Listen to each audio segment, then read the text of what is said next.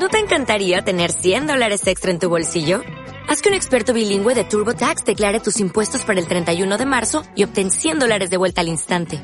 Porque no importa cuáles hayan sido tus logros del año pasado, TurboTax hace que cuenten. Obtén 100 dólares de vuelta y tus impuestos con 100% de precisión. Solo con Intuit TurboTax.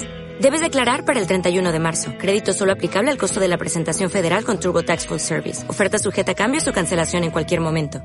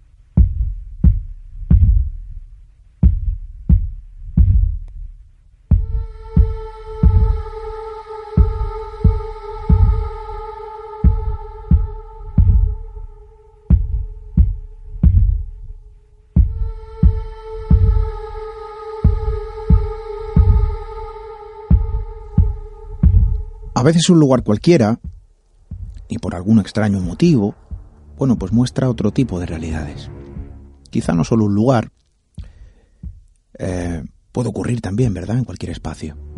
Un espacio como, como este, en esta noche. Un espacio para las historias, para la palabra también, para la comunicación que también habla de ese otro tipo de realidades. A veces maravillosas y a veces aterradoras simplemente por lo que algunos dicen haber experimentado. Y sea para bien o para mal, ustedes ya saben que nos gusta adentrarnos en esos espacios que muestran historias diferentes, historias que rompen con la razón y la lógica más férrea, historias que, que hacen que miremos a nuestro alrededor con otros ojos. ¿Qué tal amigos? ¿Cómo estáis? Gracias por acompañarnos. Muy buenas noches.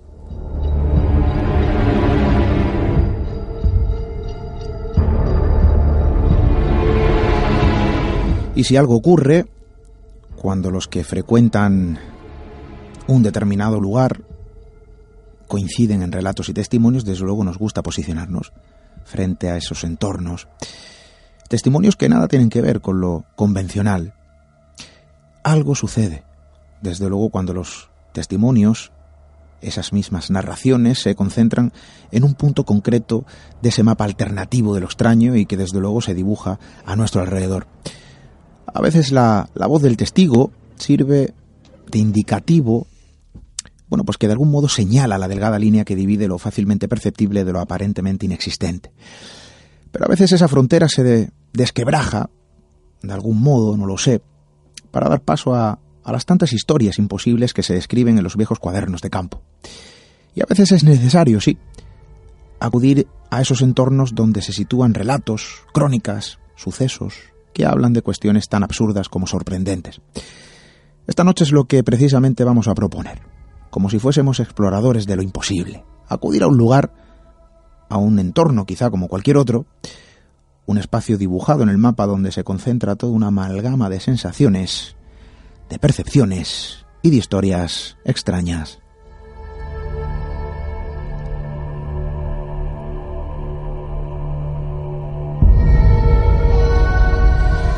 Vamos a comunicarnos, si os parece, a través de todas las habituales vías de contacto con Misterio en Red. Nuestro correo electrónico radio redes sociales donde encontraréis toda la información adicional gracias a la labor siempre estupenda de nuestra compañera Diana Arbello, claro que sí, arroba Misterio Red para Instagram y Twitter, Misterio Red para Facebook y Google nuestro número de WhatsApp, esto es importante, 617715353 y el portal digital compañero de este espacio que ya conocen ustedes, misteriored.com.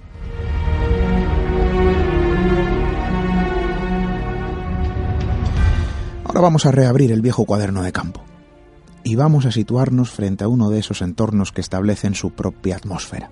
Un lugar donde parece ocurrir cosas. Y creo que puede ser interesante conocerlo. Bienvenidos a Misterio en Red. Atrévete a cruzar el umbral hacia lo desconocido. Aventúrate a descubrir que el misterio reside más cerca de lo que imaginas. Traspasamos la línea de lo imposible. Misterio en red con Esteban Palomo.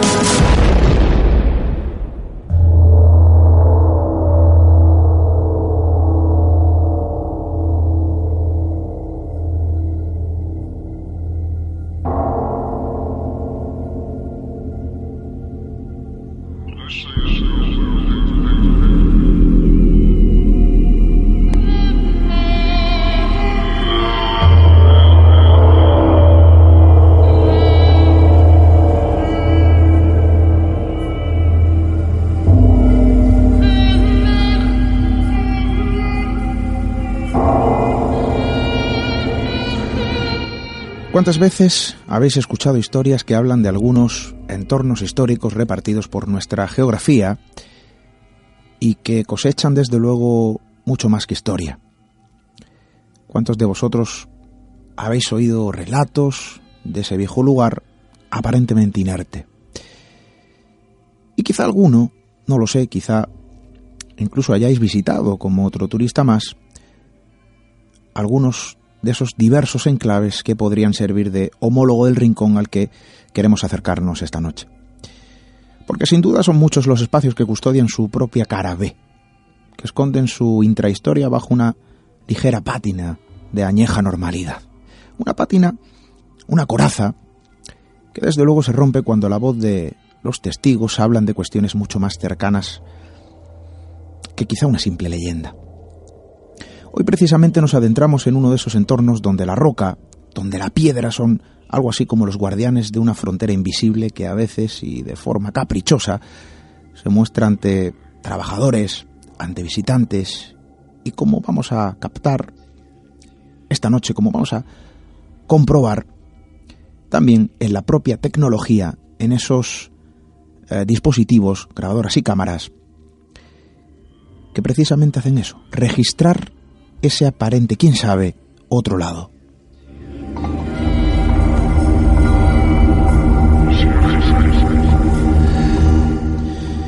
No es común incluso en determinadas crónicas de esta índole que vigilantes, personal de limpieza, la propia dirección de una edificación histórica o incluso los propios visitantes hablen de cuestiones que, que rozan lo absolutamente absurdo.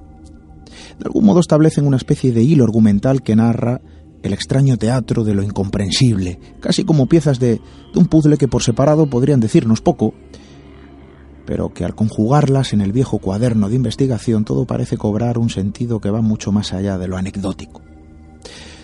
Por eso cuando esto ocurre, por eso cuando alguien habla, cuando alguien acuda al lugar e investiga, nos vemos casi en la obligación de abrir estos micrófonos, prestarles toda nuestra atención y desde luego darles voz, por supuesto, para que de algún modo, bueno, pues mostrar o demostrarnos, quién sabe, que estas historias suceden, que estos lugares existen y que desde luego lo extraño, lo absurdo, lo imposible a veces se sitúa mucho más cerca de lo que podríamos llegar a imaginar en primera instancia.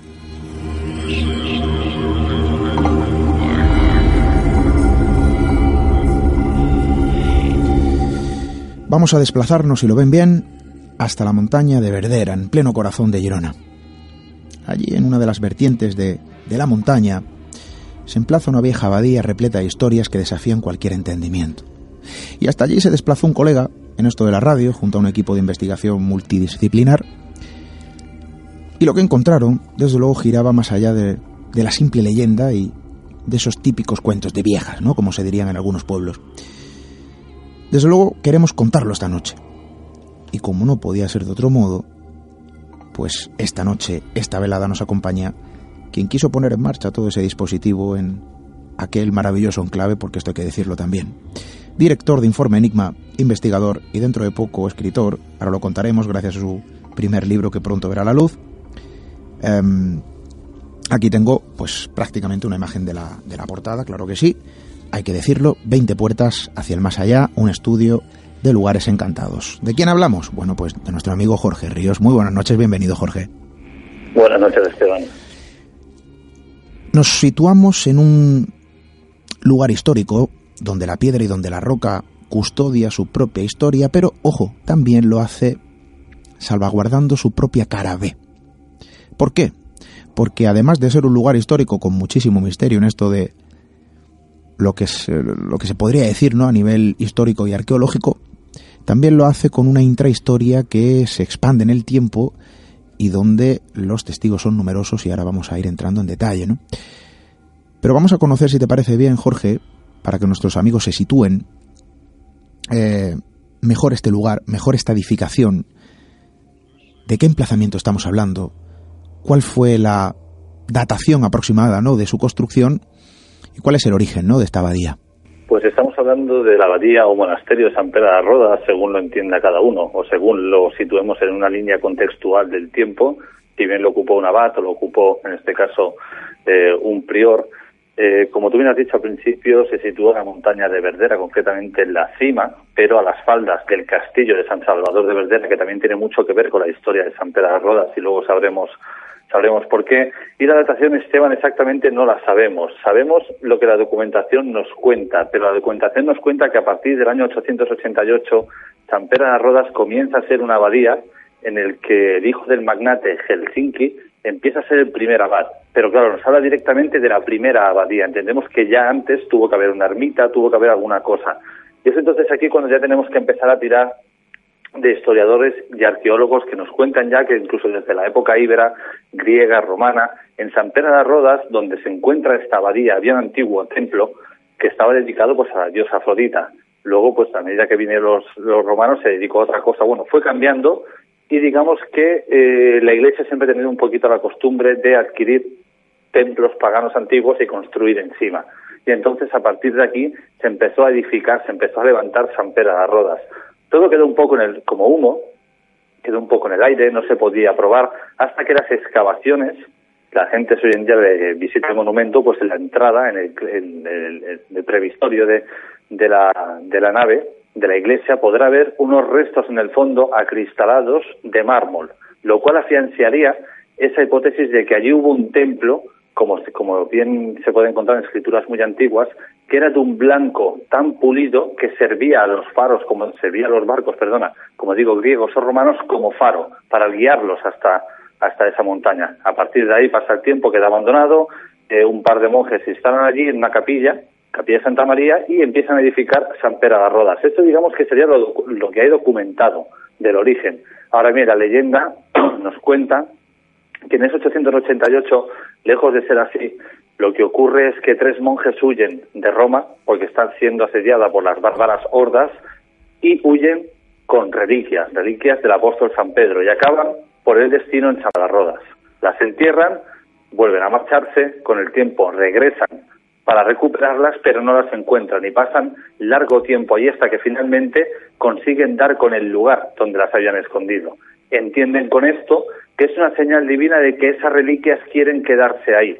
Y a partir de aquí empiezan a edificar esta enorme abadía. Pero bueno, como vemos, siempre hay leyendas, siempre hay realidad, pero lo documentado es que empieza a partir del siglo IX, con ese primer abad. Luego, eso estamos hablando de una abadía muy pequeñita en aquel momento, no era lo, la, monstruosidad, el edificio tan enorme que estamos viendo a día de hoy, ¿no? Porque eso ya es con el tiempo. Eh, que la gente tenga claro que San Pedro de las Rodas es casi la abadía benedictina más grande de Europa actualmente, pese a que es un monumento. Y en su momento, valga la redundancia, se equiparaba a el Vaticano. O sea, tenía exactamente, prácticamente el mismo poder. Tenía eh, dotes que podían librarte de cualquier pecado en el momento que tú pisaras San Pedro de las Rodas. De hecho, su iglesia tiene el deambulatorio, precisamente para los peregrinos, porque es una iglesia para peregrinos. Allí iba muchísima gente que empezaba el camino de Santiago, el que se conoce como en Francia, en aquel momento empezaba en San de las Rodas. La gente migraba hacia allí para que todos sus pecados fueran expiados y a partir de ahí ya continuaban todo el camino de Santiago. Tal fue la importancia de esto incluso que la propia Santa Inquisición no estaba de acuerdo, estuvo muchísimo tiempo detrás de San Pedro de las Rodas diciendo que eso no podía ser, que no se podía espiar los pecados de brujas, de brujos, de hechicería, eh, de, un sinfín de pecados, por mucho que lo dijera el Papa, ¿no? Entonces, vemos que este lugar es realmente muy, muy importante. Pero ya es a partir del siglo XIV, siglo XV, cuando aquí en nuestras costas empezamos a sufrir muchos asedios, muchos ataques piratas, que San Pedro de Rodas finalmente ya tiene que ser abandonado. No es que lo abandonen del todo, pero bueno, digamos que esos monjes se marchan a un cenobio más pequeño que hay abajo en la montaña y dejan esta gran abadía, porque en su momento, como he dicho al principio, se edifica encima de un antiguo templo que servía como faro a esos barcos griegos o romanos, pero claro, estando situados en esta época de la piratería, también era muy visible para estos corsarios, con lo cual atacarlo era muy fácil. Entonces, de esta manera, ese pequeño cenobio, poquito a poco, poquito a poco, fue desapareciendo hasta que finalmente quedó abandonado y ya es en el, a principios del siglo XX cuando empiezan otra vez a restaurarlo, pero estalla la guerra civil. El dinero se para, se destina a otros fondos y ya estamos en los años 80 cuando vuelven a retomar esas obras de San Pedro de Rodas y es cuando finalmente lo vemos como es a día de hoy. Y nos encontramos ante una edificación imponente, una edificación maravillosa, magnífica desde luego y que no pasa impasible ante visitantes, edificada, fíjate Jorge, esto es curioso, ¿no? Faro, sobre un, un, faro de piedra, ¿no? Y de roca, ¿no? Esto es tremendo, desde luego. Desde luego, y así lo atestiguan las personas que visitan con frecuencia el entorno, estamos hablando prácticamente de un lugar casi mágico, ¿no? Uno de esos lugares de poder, pero donde también se cosechan otro tipo de historias. Jorge, corrígeme si me equivoco, pero aquel edificio, desde luego, tú lo conoces bien, eh, lo has visitado a muy temprana edad, y ya desde aquellas primeras visitas, algo viste, algo ocurrió, coincidiendo con eh, algún grupo de arqueólogos, pero que coincidió también, ¿no? Con que notaste una especie de mirada entre ellos, cierta inquietud, y que quizá con los años se comprendió un poco, eh, daba sentido, ¿no? A, a, esas historias también y conjugando precisamente con lo que tú viste, quizá cierto, cierto nervio, eh, nerviosismo en esos arqueólogos, en ese grupo de especialistas, Luego con los años todo cobra un sentido, ¿no? Y ahora vamos a ir adentrándonos en esto.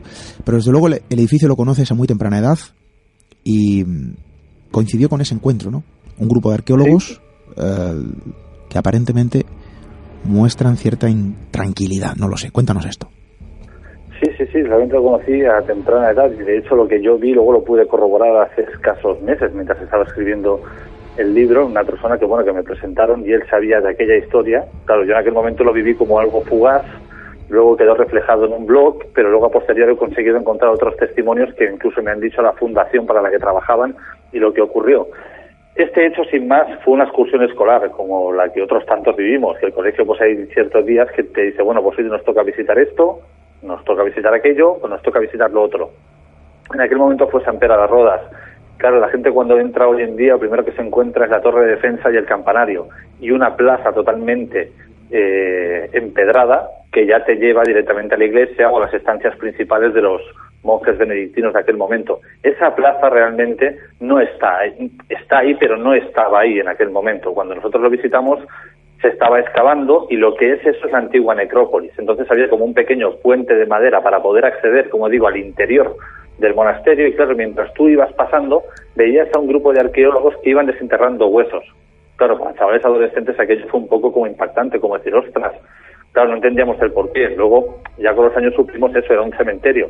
Estaban sacando los restos de aquellos antiguos monjes, de los antiguos pobladores, que hay una pequeñita población cerca, eh, Santa Elena de Rodas, que también se enterraban cerca del deambulatorio de la, de la, bueno, prácticamente parece una catedral, pero bueno, es una iglesia.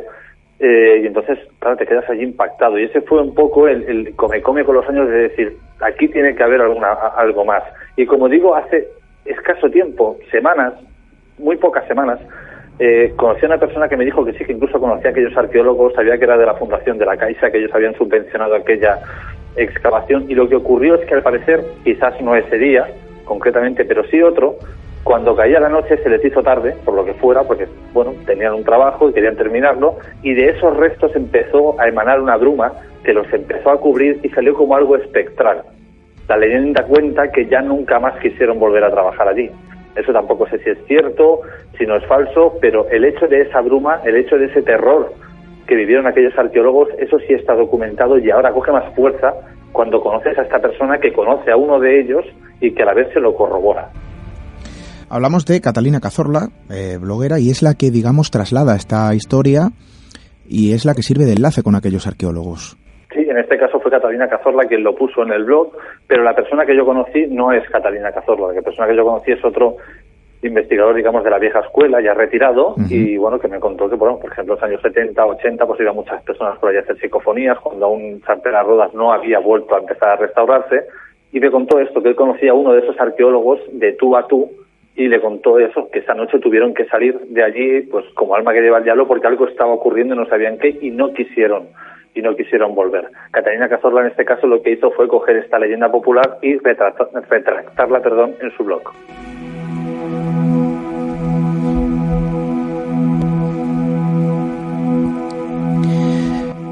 Nos situamos frente a un lugar, un entorno, un escenario, no solo para la leyenda, sino también para las historias. Historias que con el tiempo se han cosechado en la propia voz del testimonio, del testigo, que ha presenciado también lo extraño. No es fácil acceder al lugar, estamos hablando de un lugar público. Nuestro amigo Jorge consigue los permisos para realizar una investigación in situ, pero lo que no es fácil es también hacer hablar a las personas. Esto no es sencillo. Eh, podríamos imaginar que acudir a un entorno, a un lugar donde aparentemente ocurren cosas y que la gente, bueno, sí, puede colaborar y contarlo. Pero esto no es fácil. Pero es que resulta que a lo largo de estos últimos tiempos, las historias han ido en una línea ascendente, han crecido, y lo que antes quizá era un secreto, a día de hoy sigue siendo un secreto pero a voces. ¿Por qué? Porque en este caso nos encontramos con personal de limpieza, con vigilantes, con la propia dirección del lugar, que habla de determinados episodios no del todo razonables o explicables ante la lógica. Lo que ocurre allí, desde luego, nosotros no lo sabemos. Nuestro amigo Jorge Ríos ha estado allí investigando. Hoy queremos conocer el proceso de aquella investigación, los resultados y, por supuesto, los testimonios. Esto es importante. Jorge, acudes al lugar, solicitas un permiso a la Generalitat, os conceden los permisos y hasta allí, bueno, pues prácticamente eh, se dispone o se posiciona un equipo multidisciplinar eh, evidentemente ataviados con cámaras, con grabadoras, y comenzáis la investigación. ¿Cómo es ese proceso de investigación? Pues este proceso de investigación, como tú bien dices, es un equipo multidisciplinar y en este caso, siendo San Pedro de Rodas un lugar icónico en, a nivel de la península y muy importante, sobre todo para Cataluña, intenté disponer de lo mejor que pudiera en aquel momento y más de una persona, es decir, no solamente un compañero que se dedica a una cosa u otra. Y, ahora explicaré lo que me refiero. En este caso, San Pedro de Roda se dispersaron diversos medios de diferentes partes de España, pero solamente había un requisito, que no se podían conocer entre ellos. Yo eso fui, muy directo, no podía entablar conversación entre ellos, ni siquiera tomarse un café hasta que hubiéramos terminado. La idea es que, por ejemplo, uno fuera por el lado izquierdo con un fotógrafo, el fotógrafo fuera fotografiando todo lo que él marcaba, otro fuera por el lado derecho, otro fuera por el centro y a medida que uno terminaba se iban intercambiando. Solo yo podía saber aquella información. Mientras tanto, mientras ellos hacían su recorrido, yo me entrevistaba con la dirección. Si bien es cierto que la dirección dejó perlas de que podía ocurrir alguna cosa, evidentemente su puesto de trabajo no lo quieren perder y más como están las cosas ahora hoy en día, pero bueno, te dicen que sí, que escuchan sonidos, se sienten observados, pero bueno, lo atribuyen a, claro, es un lugar tan grande, un lugar tan misterioso, un lugar tan tétrico cuando cae la noche, y eso puedo corroborarlo, porque hemos sido los únicos que hemos podido pasar una noche entera dentro de esa abadía, eh, un lugar tan, tan solitario que ellos lo tomaban como su gestión. Sin embargo, aquí ocurrió algo, porque una de las directoras me contaba, así como anécdota, que hacía años una empleada de la limpieza, en la sala capitular, para que todo el mundo entienda pues, lo que sería la antigua biblioteca, eh, dejaba sus utensilios de limpieza, por ejemplo, en el lado izquierdo y se los encontraba en el lado derecho. Bueno, ocurrió una vez, otra, otra, y finalmente la abadía dice es que esta persona está un poco loca, te lo decían así, no, no, no estaba bien de la cabeza. Bueno, esta persona dejó de trabajar allí y eso quedó como algo anecdótico, como algo anecdótico. Lo curioso es que mientras ella me estaba contando esto, y como digo, cada medium estaba dispersado por diferentes partes de la abadía, al terminar viene una concretamente y me dice, he visto salir de la sala capitular a un monje vestido de blanco con un papiro en la mano que se hace llamar Onofre y que dice que no le gusta que le toquen las cosas, que lo quiere todo ordenado. Claro, mi cara es de asombro, decir, a ver, si tú no sabes lo que me acaba de contar la subdirectora de la abadía, si tú no sabes la, leyenda de la persona de la limpieza, ¿cómo es posible que me vengas ahora y me digas que has visto salir a un monje espectral de la sala capitular y que él te dice que no le gusten, que no le gusta, perdón, que le toquen las cosas? Claro, aquí ya había algo que empezaba como yo siempre digo, cuando ocurren cosas así a mí me mosquea, porque son cosas que no acabo de llegar a comprender. Pero luego, claro, corrobora todo esto más fuerza cuando viene el segundo medium, el tercero, o sensitivos, como les gusta que los llame, y te dicen lo mismo, que han visto salir a esta persona, a esta entidad de aquel lugar. Eso, eso para mí fue totalmente increíble, porque no hablamos, Esteban, de que lo ha visto uno, y se puede poner en duda el testimonio de una persona. Estamos hablando de que lo han visto tres, y ahora a día de hoy hay un cuarto un cuarto sensitivo de mi confianza que no estuvo en aquella investigación, que no sabía nada de San Pedro de las Rodas porque no se había publicado aún en año cero y que vino hace escasas semanas para decirme, ¿te puedes creer que he ido con mis hijos a San Pedro de las Rodas y he visto salir un monje blanco de esa sala capitular y se llama Onofre? Claro, tú imagínate la cara que se me ha quedado a mí ahora. Ahora, en el mes de febrero del año 2019, cuando esto ocurrió, en noviembre del año 2018. Ay, perdona, de 2017. Tremendo, tremendo, tremendo. Claro, aún está cogiendo mucho más fuerza todo esto. Y luego además hubieron otros puntos calientes, todos coincidieron en lo mismo. En la torre de defensa veían a un niño saltar, un adolescente, con una chica mirando desde abajo, como si fuera algo por amor, un suicidio por amor, algo que no estaba consentido, que no estaba bien visto. Del mismo modo también vieron en lo que consideraríamos la bodega, pues a un monje haciendo penitencia, algunos dirán, la bodega, bueno, estaba permitido, mientras no fuera dentro de la iglesia o dentro de su capilla particular, podían hacer penitencia por algún pecado en cualquier lugar.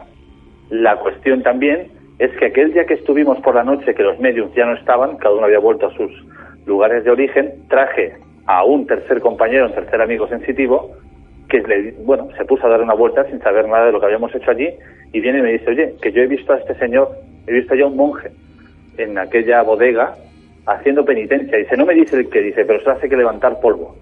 Polvo, polvo, polvo, polvo y polvo. Bueno, estas son las tres partes, digamos, más impactantes de lo que pudieron ver allí, ¿no? Pero luego además vieron otras entidades, algunas que miraban desde arriba de una escalera, otras que iban por el patio de ambulatorio, otras que iban por el claustro, pero sobre todo hay que remarcar eso, ese monje, ese monje San Onofre, esa imagen que creo que os envié por correo, que es un dibujo, eh, con un rollo de papel en la mano, y lo más impactante es que nosotros no sabíamos que debajo de San Pedro de las Rodas, a escasos un kilómetro, hay una capilla edificada a San Onofre. Eso lo, lo, encontráis a posterior. Atento a esto, ¿no? Porque el nombre surge antes de encontrar con directamente con la información que postraba la piedra de aquella vieja capilla.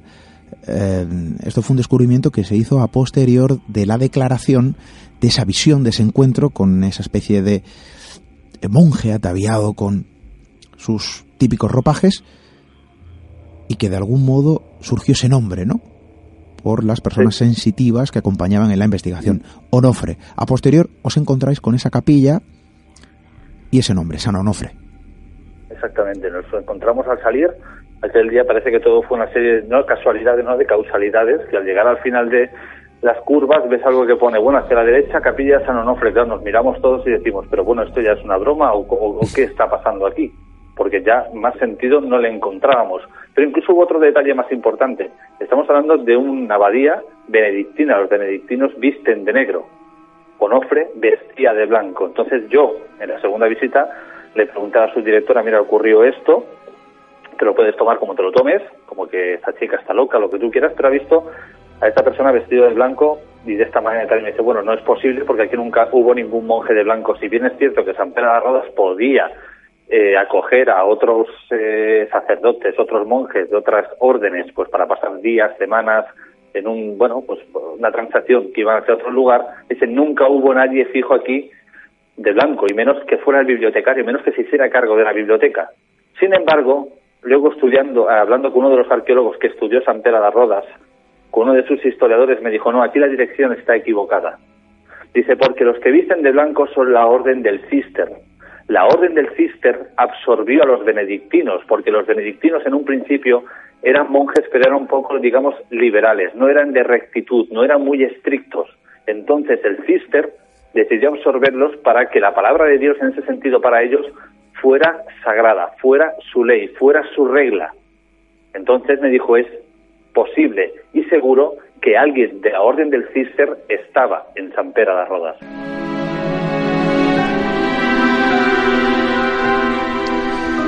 Imagínense la estampa. Un lugar histórico, un lugar añejo, manío por la huella y marca del tiempo. Y esa imagen, la imagen de ese monje espectral. Esto me recuerda bien y, los que son habituales a este programa lo recordarán. El cortijo del monje, recordamos aquella investigación en Sevilla, en pleno aljarafe sevillano, y donde una familia, a día de hoy aquello era una serie de, campos de cultivo, siempre lo fue, eh, bueno, pero decía manifestar de algún modo cierta sensación extraña. Y algunos de ellos lograban visualizar en varias ocasiones, y así lo manifestaban en sus testimonios, una especie de figura de monje que paseaba por aquel viejo cortijo.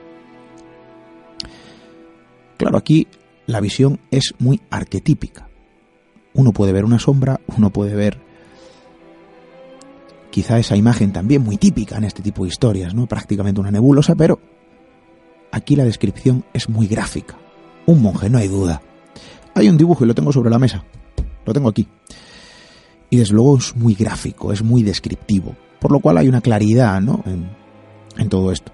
No sabemos lo que es, ni a qué naturaleza obedece, desde luego, ni cuál es el producto de este dibujo. Pero, eh, como bien dice nuestro amigo Jorge, él me lo hizo llegar por correo electrónico y nuestra compañera Diana Herbello eh, lo estará compartiendo ahora en redes sociales para que todos vosotros podáis eh, visualizarlo. Arroba Misterio Red para eh, Instagram y Twitter, Misterio Red para Facebook y Google Plus.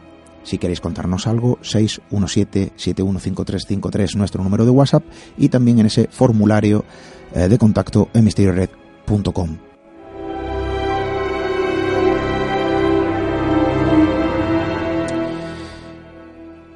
Jorge nos cuenta ese procedimiento, la investigación, cómo se llevó a cabo, qué es lo que vio aquellas personas sensitivas, o que vieron, mejor dicho, aquellas personas sensitivas que formaban parte del equipo, yo me pregunto, Jorge, ¿cuáles son los testimonios quizá más llamativos, ¿no? Que el personal de limpieza, el de vigilancia, yo sé que quizá a lo mejor hablar de esto no es fácil y que la gente no, no se presta, ¿no?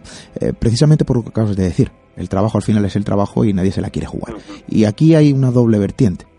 Hablar de esto ya no solo te puede afectar a nivel laboral, sino que también a nivel personal, ¿no? Todo el mundo de algún modo mm, rehuye de enfrentarse al dedo.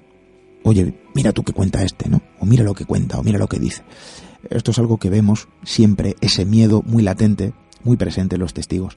En este caso, personal de limpieza, vigilantes, también eh, os cuentan cosas. Sí, sí, exactamente. El personal de limpieza en este caso no, no es que nos contaran, sino fue un poco lo que nos contó la, la subdirectora que le ocurrió a aquella señora de la limpieza. El vigilante sí que nos dijo que, bueno, que él había sentido es un lugar que le transmitía muchísima paz, porque lejos, cuando todo el mundo ve la imagen de San Pedro de Rodas, si la vemos de noche, aquello es una monstruosidad, o sea, es una mole sombría bajo la luz de la luna llena, aquello es increíble, pero eh, pese a ese respeto hay muchísima tranquilidad y eso sí que hay que darle la razón a aquel vigilante, pero también nos contó que dos compañeros suyos se habían dimitido. No quiso especificar en qué, lo vimos siempre un poco reacio a este tema, quizás por lo que tú cuentas, ¿no? Pues perder su puesto de trabajo, o abrirse un poco más de lo que le está acostumbrado, pero bueno, decía que habían dimitido porque aquel lugar les daba miedo, que había algo que no le gustaba de estar allí y que no quisieron continuar con aquel servicio.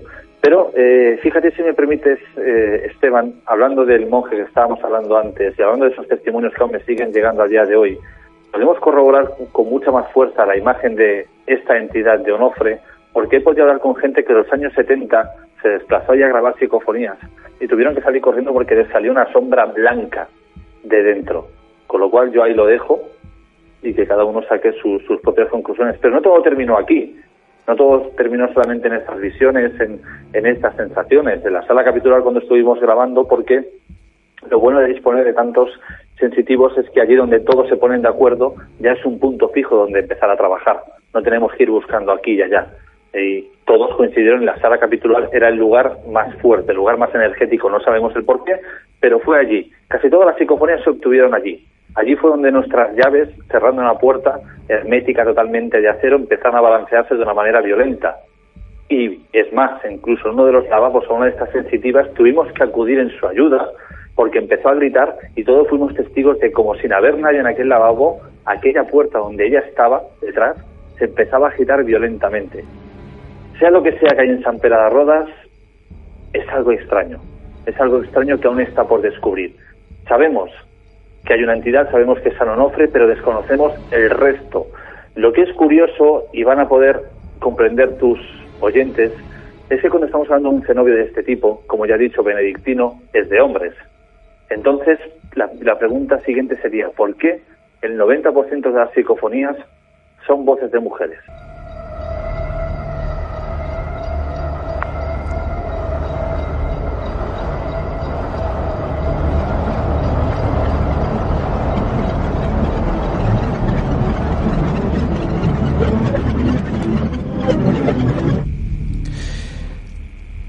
Pues vamos a escucharlo, porque yo creo que desde luego hay que meter las manos en harina.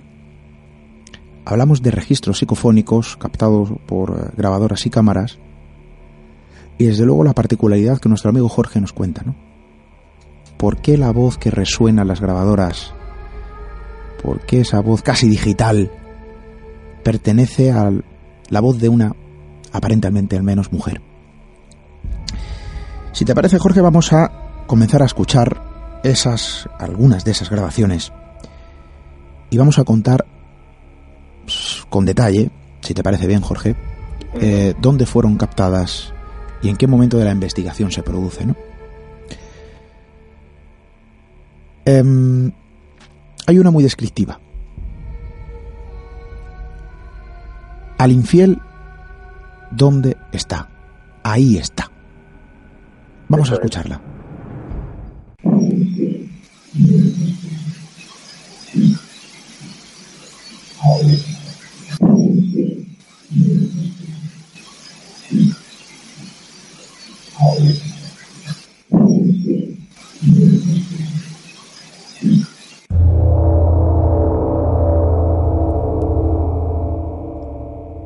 Una grabación muy turbia, hay otras quizá mucho más claras, vosotros interpretáis precisamente eso.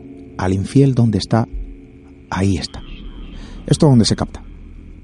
Esto se graba en lo que es la cocina más antigua de San Pedro de Rodas, no es accesible al público, digamos es una parte muy profunda que aún se está excavando y sí que interpretamos esto, aunque también sabemos que el tema de las psicofonías muchas veces no es de las más claras que se podrán escuchar. Sí y bueno, y cada uno las puede someter un poquito a su interpretación, pero lo que sí que sabemos es que no es una voz nuestra, aquí me encontraba yo, Jack Fletcher, nuestro compañero de investigación desde aquí, le mando un saludo que no ha podido estar con nosotros, y claro, es la parte más profunda, allí no entra absolutamente nada, y el silencio se podía cortar con unas tijeras, claro, tú cierras aquella puerta herméticamente, te quedas a oscuras, pero completamente a oscuras, un silencio sepulcral, comienzas a grabar, sales, revisas, y de golpe sale esto. Y eso es un pequeño fragmento, porque esta grabación dura casi dos minutos.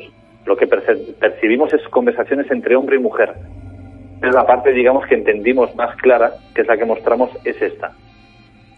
Vamos a escuchar, Jorge, la siguiente grabación, siguiente registro psicofónico que esta noche eh, va a formar parte de esa batería de grabaciones que extraéis en el lugar. Hay muchas más, por supuesto. La siguiente vosotros interpretáis que suena, que se escucha, cállate. Vamos a escucharlo. Cállate. Cállate. Cállate. Cállate.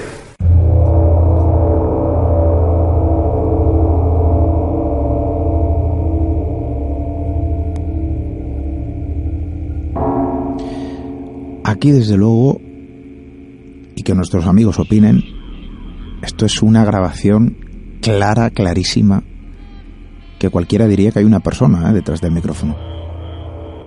Sí, sí, así es. Y de hecho escucharán primero como el detector de movimiento saltó Esto es en la sala capitular, estábamos todos quietos, empiezan a saltar, empieza pues el típico, bueno, welcome, hacer el, sonido ese que parece cuando entras en las tiendas, y de repente sale esta voz que dice cállate. Lo curioso es que salió en la grabadora de una compañera y en la mía, por ejemplo, no, que eso es lo extraño. Si es una voz nuestra, se va a grabar en ambas. Da igual si es con más fuerza, con menos fuerza, con más nitidez o menos nitidez. Quedará grabado. Sin embargo, solamente se grabó en la de ella. Y ahí lo extraño. Vamos a pasar, siguiente grabación. Afinen oídos. Afinen oídos, todavía quedan algunas. Hay alguien. Eso es lo que vuestro equipo, lo que tú, Jorge, eh, bueno, pues de algún modo interpreta que se capta en esa grabadora. Vamos a escucharla y ahora, eh, bueno, pues te escucharemos a ti explicarnos dónde se capta esto. Hay alguien, vamos a escucharlo.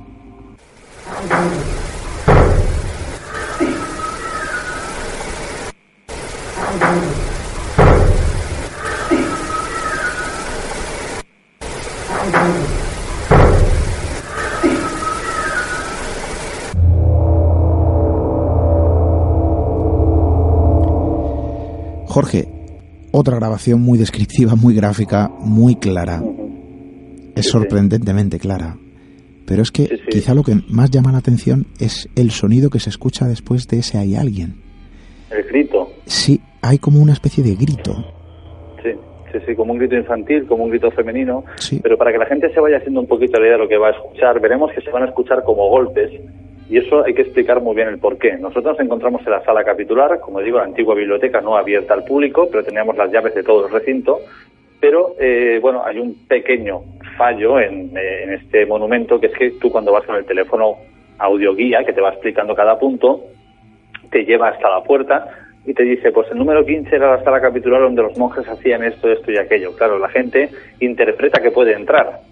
Entonces, de ahí vienen los golpes que vamos a escuchar, era que alguien se quería meter dentro porque el audio guía lo llevaba hacia allí. Lo llevaba hacia allí.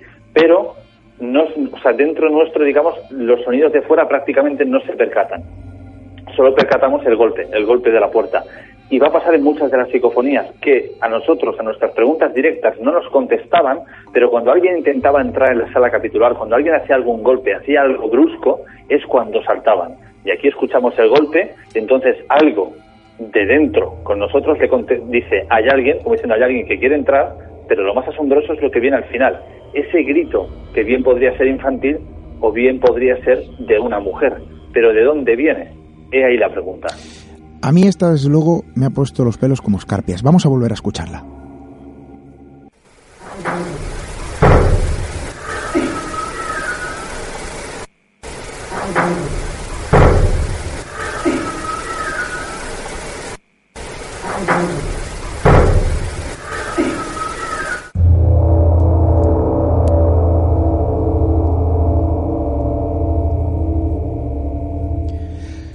Pues que nuestros amigos opinen. Yo luego me quedo sin palabras, ¿no? Ante, ante este registro, Jorge. Pero hay más. Decíamos que había más. Siguiente registro. Siguiente nota de voz, quién sabe si del otro lado. Me gusta ese término, Jorge, vamos a usarlo a partir de ahora. Pórtate bien. Eso es lo que vosotros interpretáis que captan las grabadoras. Vamos a escucharlo.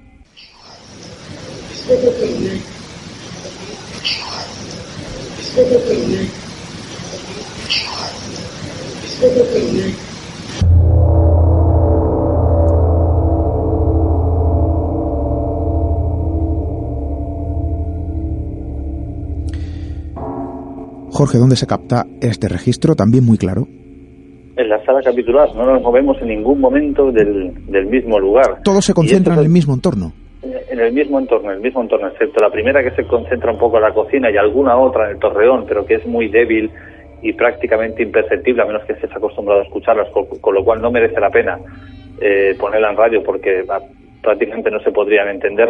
Casi todas, el 90% son en la sala capitular. Y de nuevo, aquí sí que nos encontramos con algo que podríamos decir psicofonía, interactúa con algo que no es el experimentador. Aquí habían dos adolescentes fuera que se estaban discutiendo, que de hecho uno de los compañeros acaba de entrar como diciendo, madre mía, la que están liando aquí afuera, y de repente tenemos la grabadora encendida y sale esta voz que dice, pórtate bien. Claro, aquí entendemos que intentaba interactuar con ellos, no con nosotros, como diciendo, parar ya. Esto sigue. Tenemos más audios que nuestro amigo Jorge ha querido eh, mandarnos y nosotros evidentemente tenemos que ponerlo. Un portazo, y ahora nos explicas de dónde viene ese portazo porque tiene su sentido, y suena ahí quién es. Vamos a escucharlo.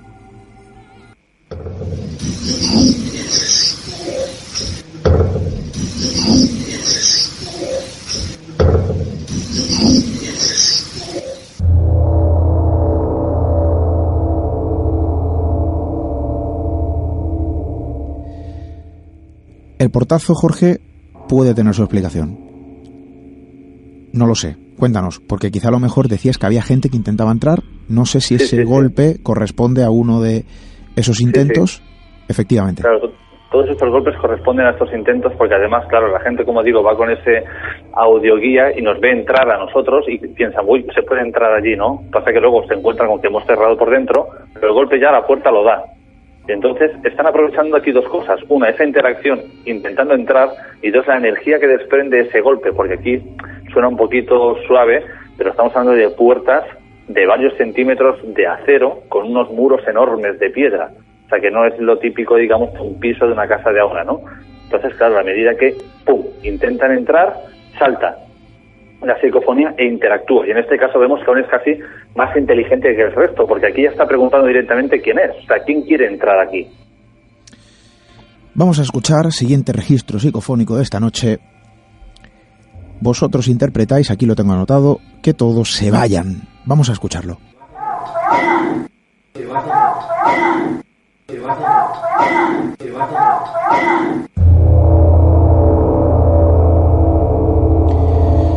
Jorge, este es bastante claro también. Se escucha casi como un golpetazo, ¿verdad? En la mesa. Y, se puede captar también lo que yo interpreto que son las voces del personal del equipo. Sí, exactamente. Eh, porque volvían a entrar y claro, uno de ellos estaba diciendo como, ostras, no para, no para de acercarse gente, no para. Pero claro, de repente sale esta voz y esta voz vosotros la estáis escuchando a un nivel normal. Hemos tenido que bajar el volumen porque es muchísimo más alta. O sea, cuando nosotros lo ponemos en el, espectro de voz, en la gráfica, esa voz superaba nuestros límites y era estridente. O sea, escucharlo con auriculares llegaba hasta molestar, llegaba hasta hacer daño en los oídos. Entonces, si algo fuera de fuera o de allí dentro, lo habríamos escuchado. Y de nuevo, solamente se grabó en uno de los equipos de grabación de los cinco que habían dispuestos a lo largo de la sala capitular. Y en el resto no salió. Y luego ese timbre, esa velocidad, esa forma metálica, es muy difícil que pueda emularse a la voz humana. Vamos a escucharlo otra vez. Eh, desde luego, mm, lo acabas de escribir a la perfección, Jorge. Vamos a estar atento a ese timbre de voz. Escucharlo, vamos a estar atento.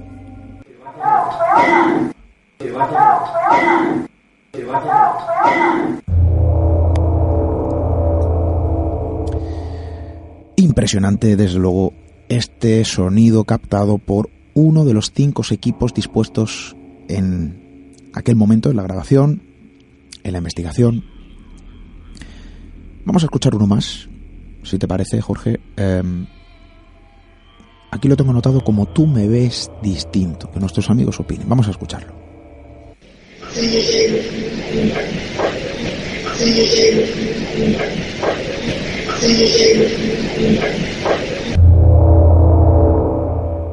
De nuevo interpreto, Jorge, que en ningún momento, en ninguno de los registros captados eh, durante el proceso de la investigación, nadie oye absolutamente nada de lo que después aparece en las grabadoras. Es decir, confusión en ese sentido, eh, lo teníais todo manifiestamente claro, ¿no? Allí esto no sonaba.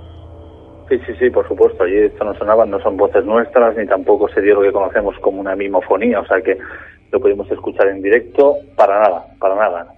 O sea, esto solo se pudo en, algún caso eh, revisar porque yo al llevar equipos digitales lo reviso al momento, entonces a partir de ahí, según la pregunta, según la respuesta que nos dan, vamos tirando del hilo para ver si conseguimos otra interacción, ¿no? Y aquí salió esta que dice, tú me ves distinto. Claro, aquí ya no, esto ya no sería más bien una psicofonía porque no está interactuando con nada del ambiente, no está interactuando con ninguna pregunta nuestra. Si bien es cierto que podríamos interpretar que me dice a mí o a otro, pues tú me ves distinto, yo lo dejaría como una voz paranormal, algo que no estaba ahí, algo que no estaba ahí y que habló. Pero de nuevo, lo importante, Esteban, es que es una mujer en un cenobio masculino. Desde luego es llamativo, además que la voz es clara. ¿eh? Eh, no hay lugar a dudas en ese sentido. Hay que entender también, ojo, porque esto es un cenobio, pero es que antiguamente correspondía a otro tipo de edificación. Y a lo largo de la historia, bueno, pues quién sabe lo que ha podido pasar en aquel lugar. Eh, llama la atención, sí que llama mucho la atención dos cosas. Primero, esa voz femenina captada por grabadoras y luego esa imagen, ¿no? Aparentemente y según eh, explicaban las propias sensitivas que os acompañaban de San Onofre. Bueno, pues ahí está la, historia. Esa imagen, eh, insisto, nuestra compañera Diana Arbello la ha colocado en redes sociales para que todos podáis ver ese dibujo prácticamente como un escáner, ¿no? Eh, de aquella vieja visión. Insisto, y la voz femenina en esas grabadoras, que desde luego llama muchísimo eh, la atención, porque eso sí, ibais acompañado de personas con cierta sensibilidad, vamos a decir así, y en ningún momento visualizan o sienten una presencia femenina. Esto desde luego es algo que os encontráis a posterior excepto en una ocasión que estaba un compañero tumbado en una mesa porque no se encontraba muy bien y dijo grabar aquí, grabar aquí porque noto una presencia, en este caso fue su, su interpretación infantil. Y bueno, nos acercamos y un compañero pregunta, ¿estás agarrado a la mano de quién? Y sale una voz de un niño que dice, de un señor. A la mano, y esto también está captado. Y eso también lo captamos. Lo que pasa es que, claro, es lo que digo, no es de esas más claras, aquellos que estamos muy acostumbrados a oír psicofonías, sí, lo entendemos a la primera, pero quizás al resto de la gente le, le, costaría bastante. Pero ese registro también lo tenemos. Él estaba tumbado, dijo aquí, grabar aquí, grabar aquí. Esa es la voz que dice, de un señor. Hablamos de, como bien dice nuestro amigo Jorge, un cenobio, un viejo cenobio, impresionante, maravilloso, y desde aquí recomendamos su visita. Claro, todo esto forma parte de ese gran tópico es que en este tipo de entornos, en esos viejos monasterios, a veces ocurren cosas que van mucho más allá de la percepción de la simple mirada.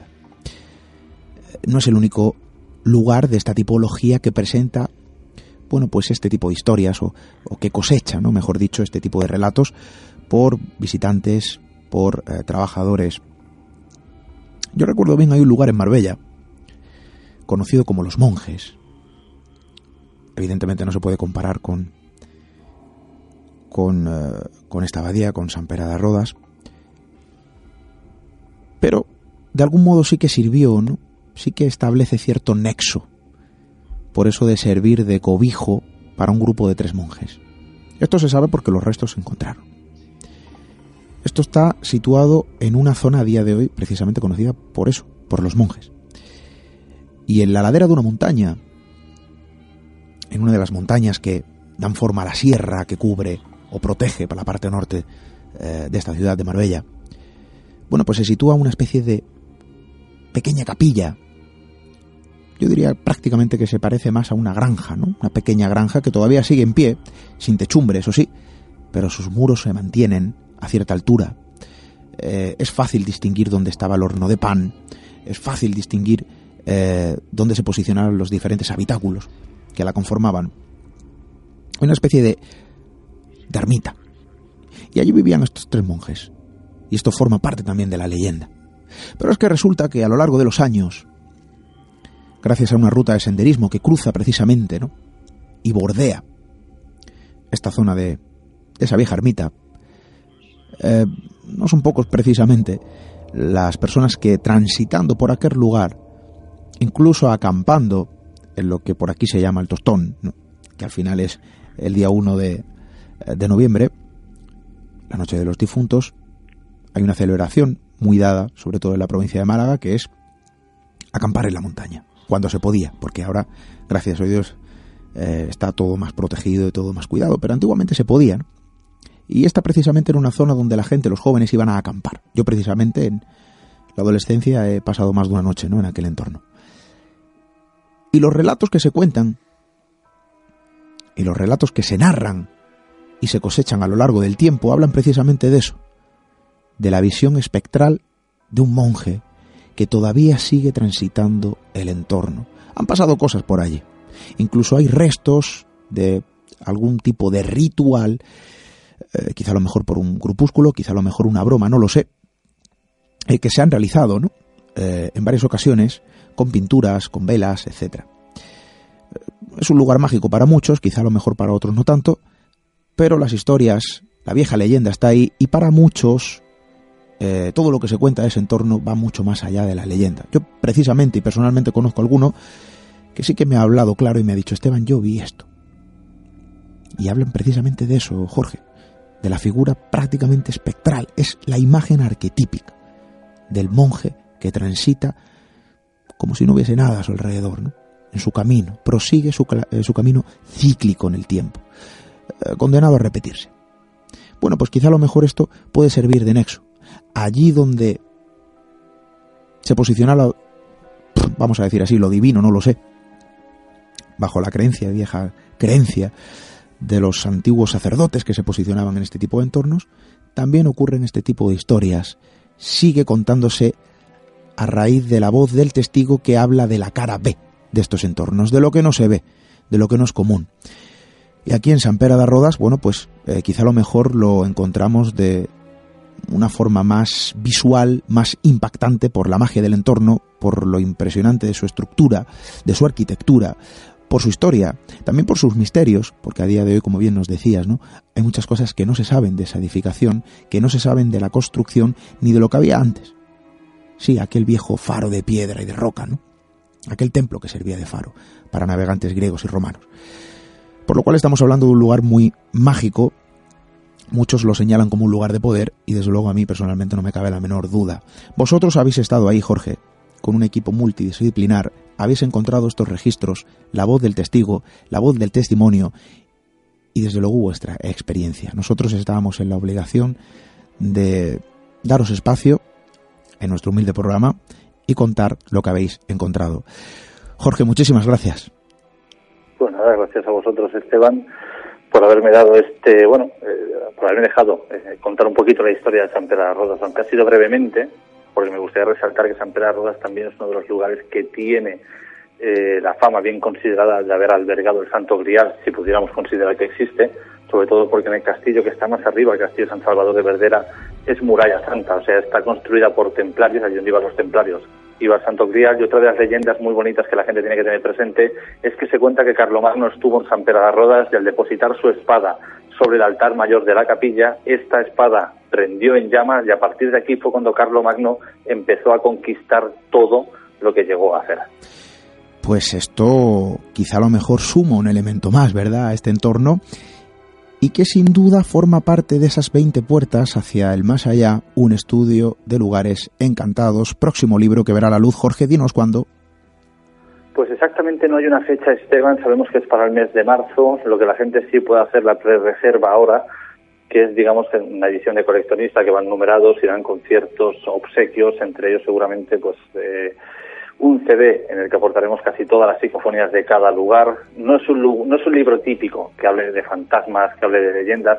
Lo que cuento aquí es la historia real documentada de muchísimos otros lugares, porque hemos hablado de San Pera de Rodas, pero es muy impresionante por su estructura románica, por su, su, gasto, el complejo, lo que llega a ocupar, pero hay otros lugares que se relatan en el libro, como el Castillo San Fernando, las ruinas de Amburias o el castillo mismo de las SS, que a nivel de, a nivel de fenomenología y energía son mil veces más potentes que San Pedro las Rodas. Pues todo esto lo encontrarán en 20 puertas hacia el más allá y otros muchísimos lugares que estoy seguro que al lector le van a sorprender. Lo van a encontrar en 20 eh, puertas eh, hacia el más allá, un estudio de lugares encantados, pero también lo van a encontrar en este programa porque te vamos a tener en más ocasiones, si quieres, para pasear por allí, para viajar, para ataviarnos con los ropajes típicos de el explorador que busca lo desconocido también, porque lo eres, Jorge, y yo creo que es interesante conocer tus historias. Así que espero verte pronto por aquí. Pues aquí estaremos cuando, cuando vosotros queráis. Un fuerte abrazo, Jorge. Otro para vosotros. Misterio en red. Misterio en red con Esteban Palomo.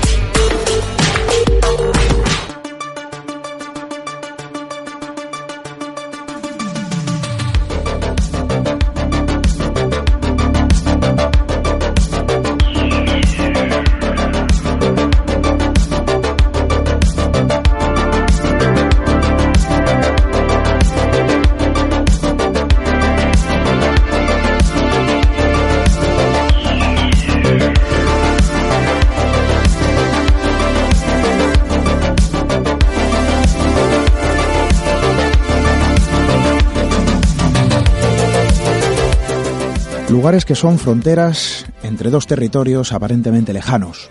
Espacios que son ventanas a paisajes invisibles, historias que son la puerta de acceso a lo puramente inaccesible, al menos para nuestro entendimiento. Y la radio, la palabra, la comunicación que vuelve a situarnos frente al extraño páramo de lo incomprensible. Algunos dirán que aterrador, otros quizá opinen de forma contraria, pero sea cual sea la realidad de este tipo de entornos donde se cosechan historias que desde luego resultan quizá ser poco eh, convencionales, sea cual sea el significado de la naturaleza o energía que parece manifestarse en ocasiones frente a unos pocos y prácticamente en cualquier lugar sin previo aviso, pues desde luego si algo puede resultarnos, cuanto menos es esperanzador. ¿Por qué digo esto? Porque quizá lo mejor nos señala que, que queda mucho por aprender y conocer. Esperanzador porque no todo es lo que podría percibirse en primera instancia. Esperanzador porque podrían, y yo estoy plenamente convencido, existir otro tipo de realidades que aún esperan a ser descubiertas por la todavía, quizá despistada, no lo sé, mirada del ser humano.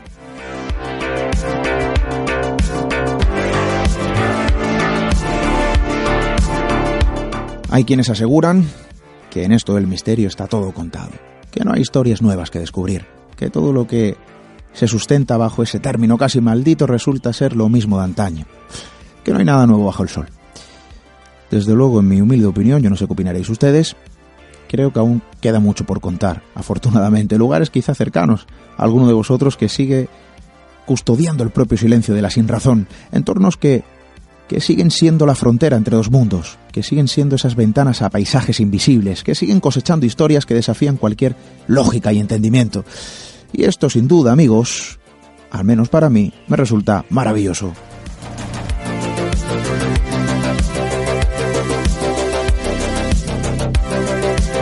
Nosotros seguiremos rastreando espacios y tiempos en busca de las historias merecedoras de ser contadas, es algo así como acudir a la llamada primigenia de la innata curiosidad del ser humano. Es hacer caso a las señales que indican otro tipo de caminos a los oficialmente establecidos. Es perseguir el sueño del viejo explorador que sueña con ser descubridor. Es ser viajeros que transitan, quizá no lo sé, los remotos senderos que se dibujan a lo largo y ancho de nuestro propio país de las maravillas.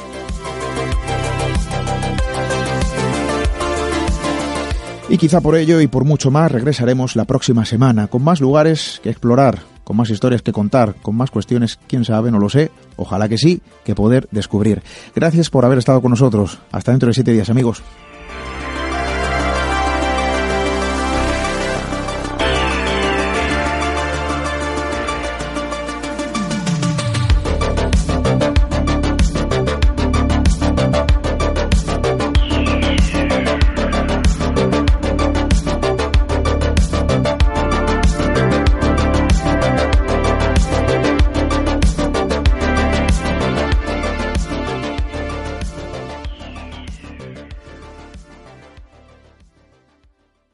Más potencia tu primavera con The Home Depot.